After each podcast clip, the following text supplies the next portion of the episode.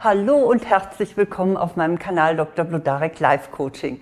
Ich bin Eva Blodarek, Diplompsychologin, Coach und Buchautorin. Und hier geht es um Menschen, die Ihnen unsympathisch sind, die Sie aber trotzdem nicht umgehen können. Und ich gebe Ihnen fünf Tipps, wie Sie Ihre Gefühle in den Griff bekommen.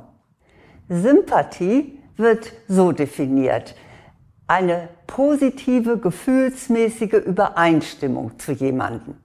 Wenn Ihnen jemand unsympathisch ist, dann sind Sie ihm gegenüber negativ eingestellt. Man spricht auch von Antipathie. Und das kann in Sekundenschnelle passieren. Sie sehen einen Gesichtsausdruck oder bestimmte Kleidung, Sie hören einen Satz oder nehmen ein Verhalten wahr und schon hat die Person das Etikett unsympathisch. Das ist zunächst einmal Ihre persönliche subjektive Bewertung. Wenn Sie so jemandem auf einer Veranstaltung begegnen, dann können Sie sich natürlich entfernen. Sie müssen ja mit demjenigen kein Smalltalk machen.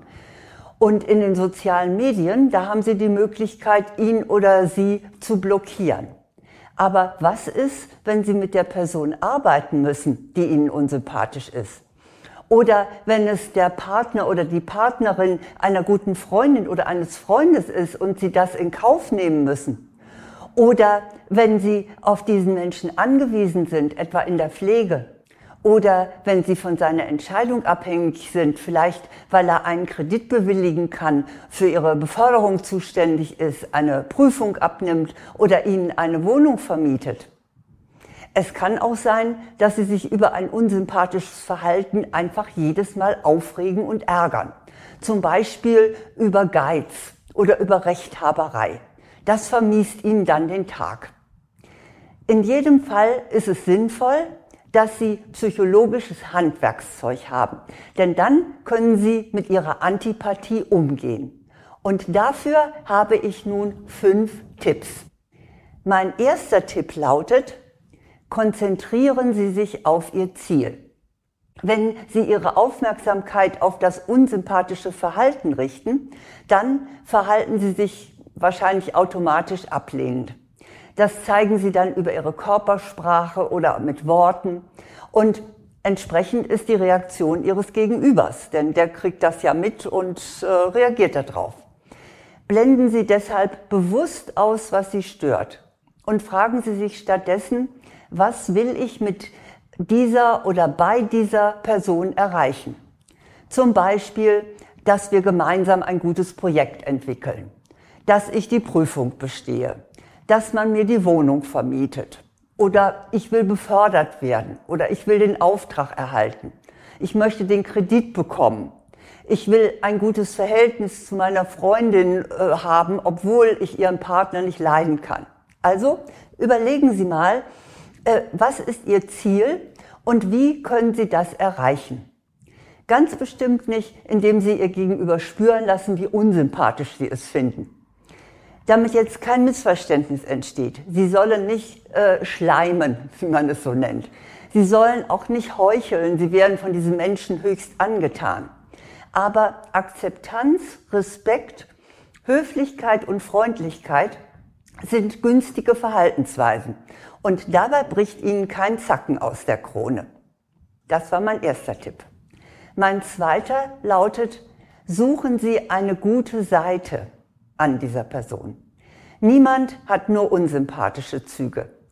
Selbst Ihr unsympathischer Nachbar pflegt vielleicht seinen Vorgarten perfekt. Oder die nervige Partnerin Ihres Freundes ist zuverlässig. Fokussieren Sie sich auf diese gute Seite. Und vor allem loben Sie diese auch mal. Sie stimmen damit nicht nur die andere Person positiv, sondern auch sich selbst. Dahinter steckt nämlich folgendes Geheimnis. Sie strahlen aus, was Sie von jemandem denken. Und wenn Sie sich positiv polen, dann kann das ein gespanntes Verhältnis total verändern, weil von Ihnen etwas anderes, etwas Positives ausgeht. Mein dritter Tipp um mit unsympathischen Menschen umzugehen, lautet, hinterfragen Sie Ihre Erfahrung. Was Sie an jemand unsympathisch finden, muss es ja für andere nicht sein. Wenn Sie feststellen, dass Ihre Umgebung mit dem Aussehen oder dem Verhalten dieser Person kein Problem hat, dann lohnt es sich, einmal in der eigenen Biografie zu forschen. An wen erinnert sie dieser Mensch? Vielleicht an ihre Lehrerin, die sie immer vor der ganzen Klasse fertig gemacht hat. Oder an ihren Onkel, der so ein Pfennigfuchser war. Oder an die ehemalige Freundin, die auch immer alles kritisierte. Diese negative Erfahrung, die Sie gespeichert haben, die übertragen Sie unbewusst auf Ihr Gegenüber. Man nennt das auch Projektion. Machen Sie sich bitte klar, der unsympathische Mensch hat vielleicht diesen einen Zug, der Sie so triggert.